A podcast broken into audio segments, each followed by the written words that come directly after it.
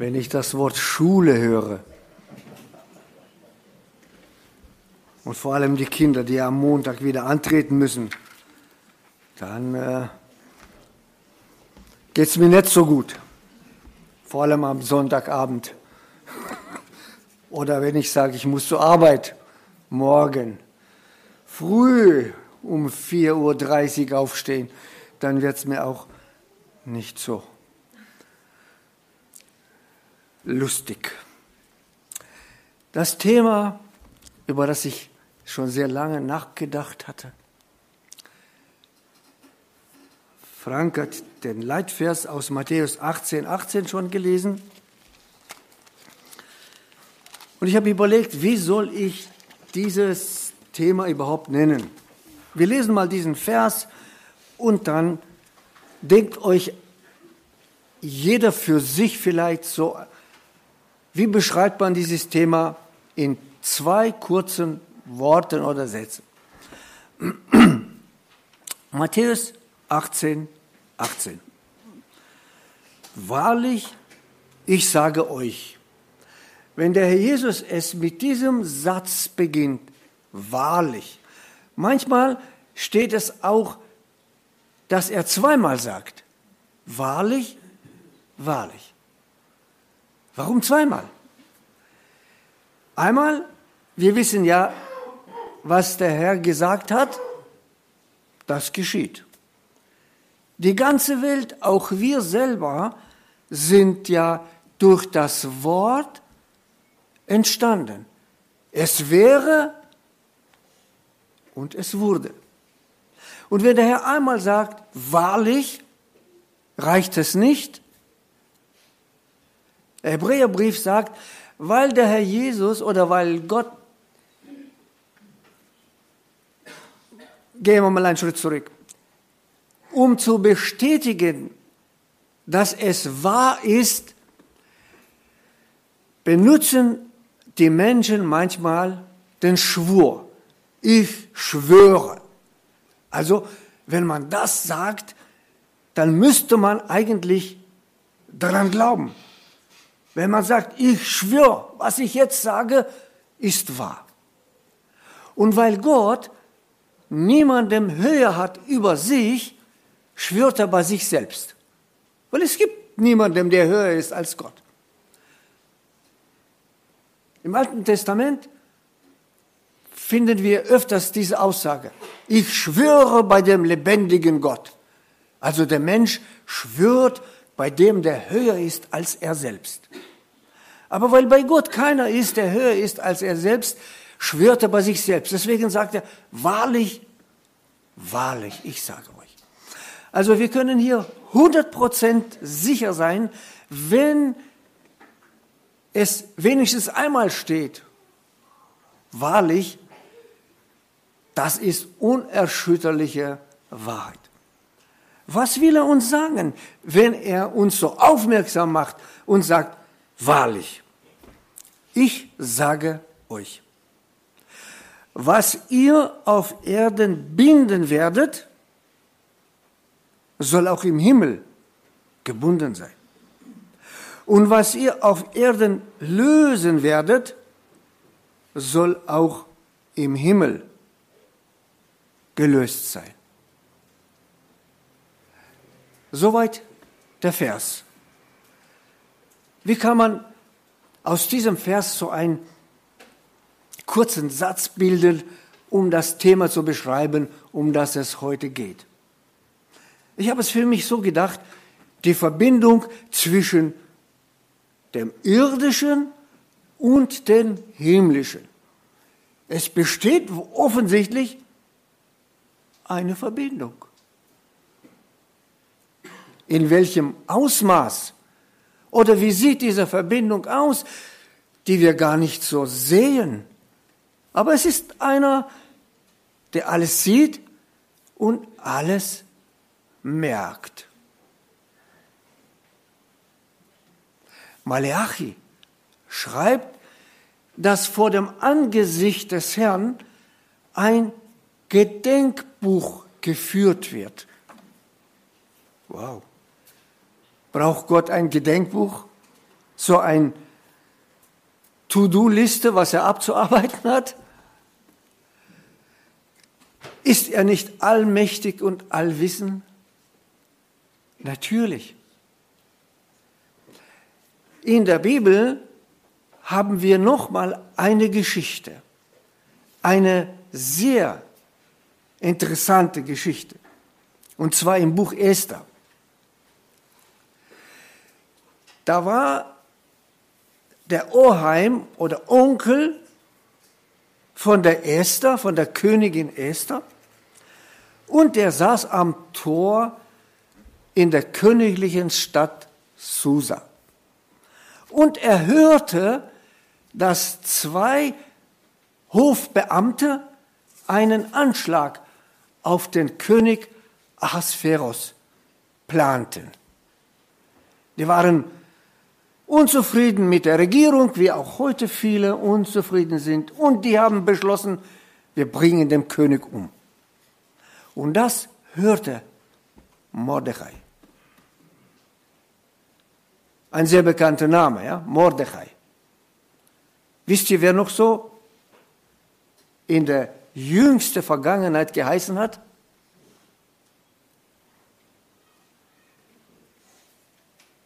Ein Gründer des Kommunismus, Karl Marx. Sein bürgerlicher Name Shlomo Mordechai. Na, interessant. Da sehen wir die Verbindung zwischen alt und neu. Shlomo Mordechai, der sich den Namen Karl Marx gegeben hat. So kann man alles täuschen und alles verdecken und sich andere Namen geben, aber es ist einer, der alles notiert und aufschreibt.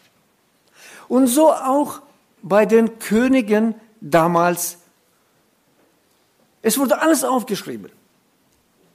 Und da plante ein Hamann, ein bestimmter Hasser der Juden, einen Anschlag. Er wollte die Juden komplett ausrotten. Wegen Mordechais. Und als es fast soweit war,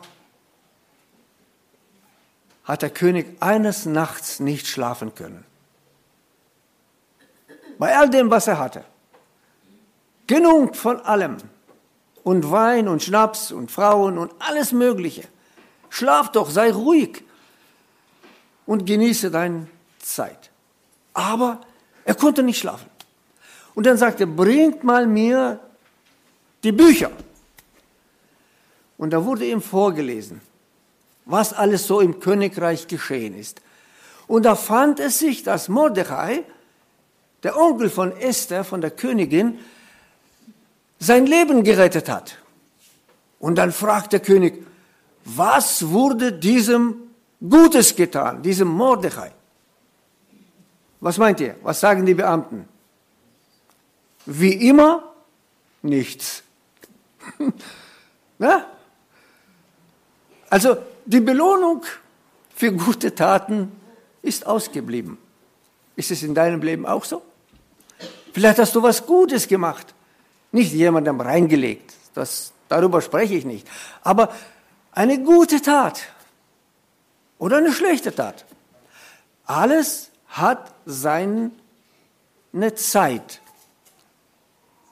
Ob du Gutes tust und erwartest, dass morgen der Herr dich segnet, wirst du vielleicht lange warten müssen. Aber sei gewiss, beim Herrn geht nichts nichts verloren. Vor seinem Angesicht wird ein Buch geführt über gute und über schlechte Taten. Das musst du dir gewiss sein. Ich habe vor einiger Zeit, vor ein paar Sonntagen gepredigt, was der Mensch sieht, das wird er ernten. Galater, sagt Apostel Paulus. Lasst euch nicht irren. Denkt nicht, dass irgendwas in eurem Leben einfach so in Vergessenheit gerät. Der weise Salomo schreibt auch, dass nicht sehr schnell das Urteil über böse Taten geschieht. Deshalb haben die Menschen auch keine Angst, Böses zu tun. Weil jeder denkt, irgendwie doch aus dieser Sache, aus diesen bösen Dingen rauszukommen und unbestraft zu bleiben. Ich möchte dazu eine sehr interessante Geschichte aus dem Alten Testament lesen. Eine sehr interessante Geschichte aus dem zweiten Buch Samuel. Zweite Buch Samuel, Kapitel 21. Wir werden einige Verse lesen und darüber nachdenken. Eine lange Geschichte, aber die ist wahr. Es ist so geschehen. Es war eine Hungersnot zu Davids Zeiten. Drei Jahre nacheinander. Fast wie bei uns in Deutschland. Ne? Letztes Jahr war Hasse Sommer, kein Regen, dieses Jahr wieder. Vielleicht nächstes Jahr auch. Das wissen wir nicht. Aber überlegen wir mal, ein Land, das Gott dem Volke Israel gegeben hat. Und er sagte, ich will dir, Abraham und deinen Nachkommen, ein Land geben, wo Honig und Milch fließt. Überfluss in allem. Ein Jahr Hungersnot, nächstes Jahr Hungersnot, drittes Jahr Hungersnot. Und der König David, das war ein schlauer Mann, sehr schlau. Oder einer, der gefragt hat und nach Ursachen suchte. Herr, wir leben in einem gelobten Land, in einem Land, was du uns gegeben hast. Es kann ja nicht schlecht sein. Ein Jahr Hungersnot, keine Ernte, nächstes Jahr, drittes Jahr. David und David suchte das Angesicht des Herrn. Und der Herr sprach. Interessant. Wenn jemand fragt, warum geht es mir so dreckig? Das gelingt nicht und das gelingt nicht und das vierte und das fünfte. Denken wir, warum? Na, warum? Ja, und suchen meistens den Fehler bei anderen. Neulich kam eine weite Verwandte zu uns zu Besuch, ganz plötzlich. Und wir waren so ins Gespräch und die haben wir sie gefragt, was sie macht gerade und so. Ja, schon lange arbeitslos und was weiß ich und die findet keinen Job und im Leben ist alles nicht so gut. Ja, was? Die Eltern haben, die Eltern sind schuld. Die Erziehung war komplett falsch. Oh, interessant. Nein? Jemand muss ja schuld sein. Ist die moderne, moderne, ja, Philosophie heute.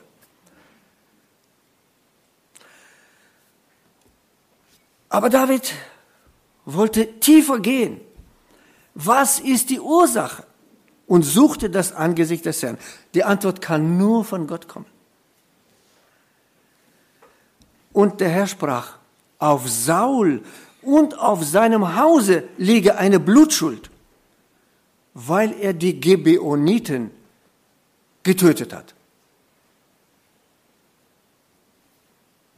Interessant. David war schon längst König. Saul ist schon längst gestorben. Was hat diese Geschichte mit der Vergangenheit zu tun? Wir wollen mal kurz ausholen. Und da ließ der König David die Gibeoniter rufen und sprach mit ihnen. Und jetzt kommt die Erklärung. Die Gibeoniter aber gehörten nicht zu den Israeliten, sondern waren übrig geblieben von den Amoritern. Und die Israeliten hatten einen Bund mit ihnen geschlossen. Jedoch suchte Saul sie auszurotten in seinem Eifer für Israel und Juda. Es war lange Zeit her, als Israel von Ägypten durch die Wüste 40 Jahre lang endlich in das Land Kanaan kam. Und da hat man Stadt für Stadt, Land, ein Landstück für Landstück erobert und Gott hat immer ihnen Anweisungen gegeben, was sie tun sollen. Ein Volk nach dem anderen wurden vertrieben und, und alle Völker ringsherum hatten große Angst vor den Israeliten. Die Gibeoniter aber, es waren auch Omariter, die müssten auch ausgerottet und vertrieben werden, aber die haben einen schlauen Plan ausgedacht. Wir nehmen alte zerrissene Kleider, alte zerrissene Säcke, altes Brot, verschimmeltes und gehen zu den Ältesten Israels und sagen, schaut mal, lasst uns Freunde sein. Wir wollen mit euch einen Bund schließen, einen Vertrag. Schaut mal, hier ist das Brot. Als wir von zu Hause losgegangen sind, war es noch warm. Und es sind die Schuhe, die schon zerrissen sind, weil wir hunderte Kilometer zu Fuß gegangen sind. Die Israeliten haben Gott nicht befragt und haben mit den Gibeoniten einen Vertrag geschlossen. Okay, ihr seid unsere Freunde, wir werden euch nicht ausrotten. Nach ein paar Tagen stellt es fest, dass die eigentlich in der Nachbarschaft wohnen. Also wurden die Israeliten betrogen. Mit List haben die Gibeoniter gehandelt. Natürlich haben sie ihre Strafe bekommen. Sie müssten Holz hacken, Wasser tragen für die Israelis. Aber die wurden nicht getötet und nicht ausgerottet. Also ging dieser Vertrag. Die Israeliten haben sich an das Wort gehalten. Saul aber in seinem Eifer für Israel und Juda hat sie versucht auszurotten und hat sie fast ausgerottet. Saul ist schon längst tot. Die ganze Sache ist vergessen, aber nicht bei Gott. Er möchte, dass jetzt der König David, weil er an der Macht ist, die Sache ins Reine bringt. Die Akte ist noch nicht geschlossen. Sehr oft auch bei uns Menschen. Wir meinen, auch wenn jemand von uns beleidigt wurde oder schlecht behandelt wurde oder was auch immer, die alte Sache ist vergessen, Gras drüber, Akte geschlossen, vergessen. Aber der Herr Jesus sagte auch in Matthäus Evangelium, wenn du Gott einen, ein Opfer bringst und dir fällt ein, dass dein Bruder, deine Schwester, dein Vater, deine Mutter, dein Nächster etwas gegen dich hat. Warum hat es, hat jemand was gegen mich? Weil ich ihn schlecht behandelt habe, oder? Warum sollte jemand was Schlechtes gegen mich haben? Also, wenn dir das einfällt, lass deine Gabe. Lass es liegen. Lass dein Schaf stehen, lass dein Rind stehen, es wird nicht verhungern. Oder nimm es wieder mit nach Hause. Mach zuerst die Sache mit dem Bruder, mit der Schwester, mit deinem Kollege, mit deinem Nachbar, mit deinen Eltern. Mach es klar. Mach da Frieden. Was wir auf Erden schließen oder lösen, wird auch im Himmel gelöst sein. Wir erkennen die Verbindung zwischen dem, was wir machen und dem, was Gott sieht und wie Gott handelt.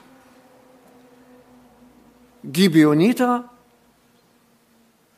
wurden gefragt, was können wir für euch tun? sagte David. Wollt ihr Geld? Kein Problem.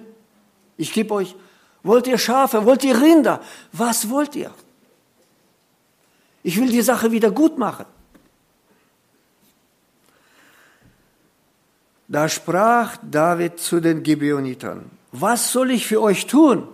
Und womit soll ich Sühne oder Versöhnung schaffen, dass ihr das Erbteil des Herrn segnet? Lasst uns mal über diesen kurzen Satz nachdenken.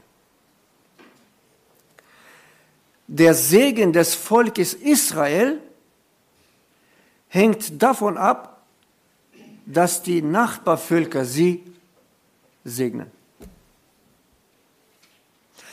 Was, müsst, was muss ich für euch tun, sagte David, damit ihr, die Betrüger, die ihre Strafe ja verdient haben, weil sie Israel betrogen haben, mit List. So soll es ihnen doch gehen. Ihr habt uns betrogen, also kriegt ihr die Strafe. Nein. Israel hat den Eid gebrochen. Saul hat nicht bedacht, dass die Ältesten damals vor wie viele Jahren die Gibeoniten mit Gibeoniten einen Vertrag gemacht haben. Er wollte sie ausrotten. In der jüngsten Geschichte kennen wir auch, na, die Nazis wollten auch die Juden auslöschen. Aber die Juden haben mit Gott einen Vertrag. Geht nicht. Und Deutschland wurde bestraft. Sehr bestraft. Vielleicht ist es noch nicht alles. Die Akte ist noch nicht abgeschlossen. Was kommt raus? Was können wir aus diesem kleinen Satz entnehmen? Vielleicht geht es dir auch dreckig in deinem Leben. Es funktioniert nicht, es passt nicht. Weder mit der Frau, mit Frau, mit Mann, Eltern mit Kindern, Kinder mit Eltern, mit Arbeitskollegen. Vielleicht ist bei dir so ein Berg Probleme. Vielleicht können, kann dein Nachbar dich nicht segnen, dein Arbeitskollege, vielleicht dein Nächster. Was muss ich tun, damit mein Nächster mich segnet? Ich muss ihm auch segnen, denn dazu bin ich berufen. Und segnen nicht nur bla bla, sondern Gutes tun damit er mich segnet. Ist eine Verbindung zwischen dem, was oben und zwischen dem, was unten ist, was im Himmel und was auf Erden ist. Die Gibeoniter sprachen zu ihm. Es ist uns nichts um Gold oder Silber. Mit anderen Worten, wir brauchen kein Geld.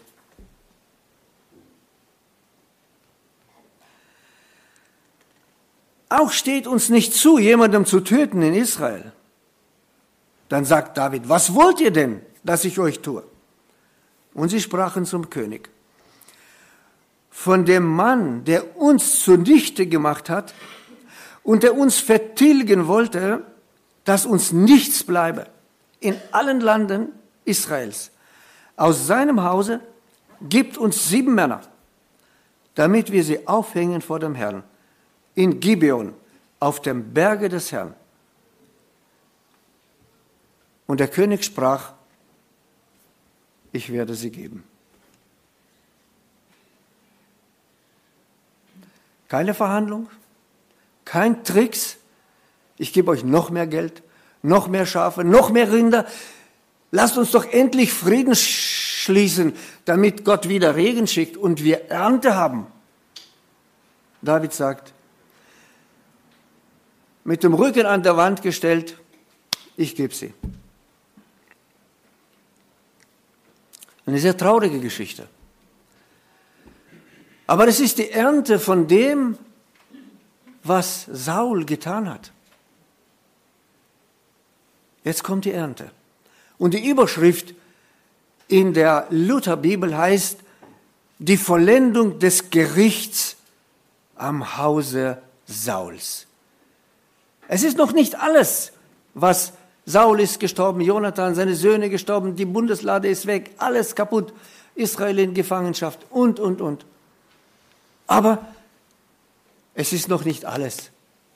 Die Akte ist noch nicht geschlossen, wie, der, wie bei der Polizei oder im Gericht. Da ist noch eine Schuld. Und wem gibt der König?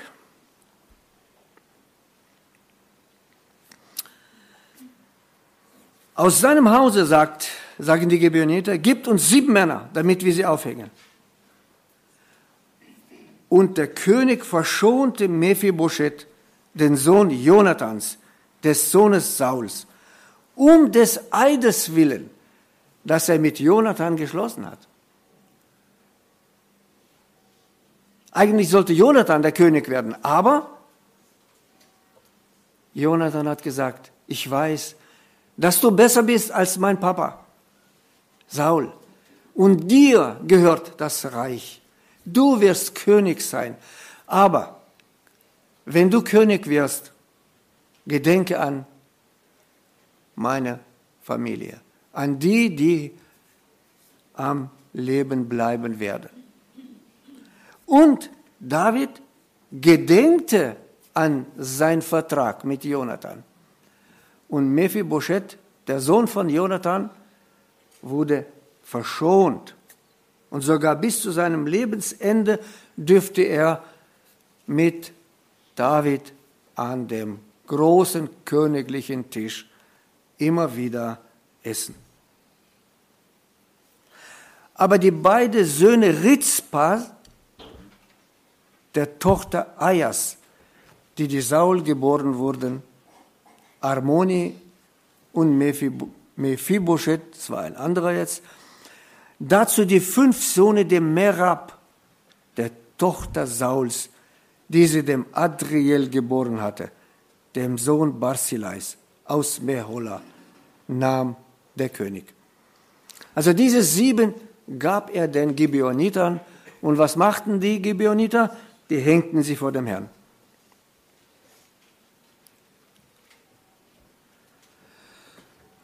Und dann kam es wieder zum Regen. Dann war wieder Ernte. Dann war die Akte geschlossen. Sehr grausam, sehr traurig. Aber übertragen wir es auf uns. Es mag nicht so grausam ausgehen, aber die Worte, die der Herr Jesus gesagt hat, wenn du eine Gabe dem Herrn bringst, wenn du in die Gemeinde gehst und willst eine Danksagung, ein Dankgebet, Herr, danke dir, dass es so gut uns geht, dass wir Frieden haben, dass wir zu essen haben, dass wir zu trinken haben. Aber du merkst das im Herzen. Es ist alles so nur leere Worte. Dir fehlt die Verbindung zu Gott, die Verbindung die, dir fehlt der Segen Gottes. Vielleicht ist der Nachbar, der dich nicht segnen kann. Vielleicht ein Arbeitskollege, vielleicht ein Mann, vielleicht eine Frau oder irgendjemand. Ich weiß es nicht. Aber frage den Herrn, Herr, mit wem habe ich noch nicht Frieden? Wem habe ich noch beleidigt? Und so viel es möglich ist von eurer Seite, sagt die Bibel, habt Frieden mit allen Menschen. Und die letzte, letzte Gedanke. Warum hat David die fünf Söhne der Merab gewählt? Über die Söhne der Ritzpa, ich weiß es nicht. Ich habe hin und her in der Bibel ge, äh, geschaut, geforscht ich habe nichts gefunden. Warum unbedingt die? Aber die fünf Söhne der Merab, es war die älteste Tochter von Saul. Die hat er auf einen Schlag töten lassen. Durch die Hand der Gibeoniter. Warum die?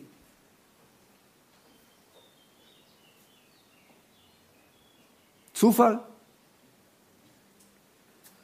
War das eine Rache?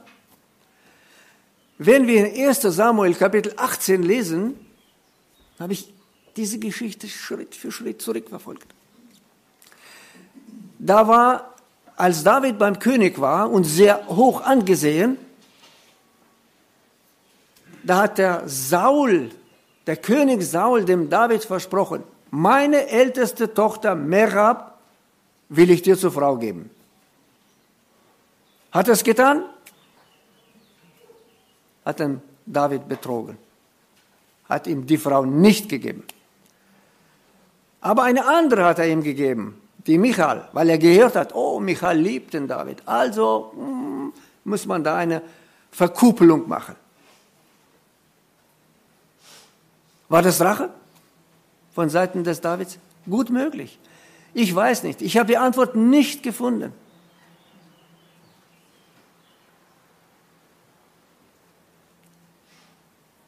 Aber vielleicht schenkt der Herr uns noch die Antwort, wenn wir ihm dafür beten.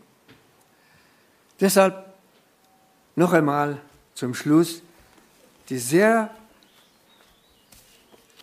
eindringliche Worte aus dem Galaterbrief, Kapitel 6. Irret euch nicht, Vers 7. Gott lässt sich nicht spotten. Denn was der Mensch sieht, das wird er ernten.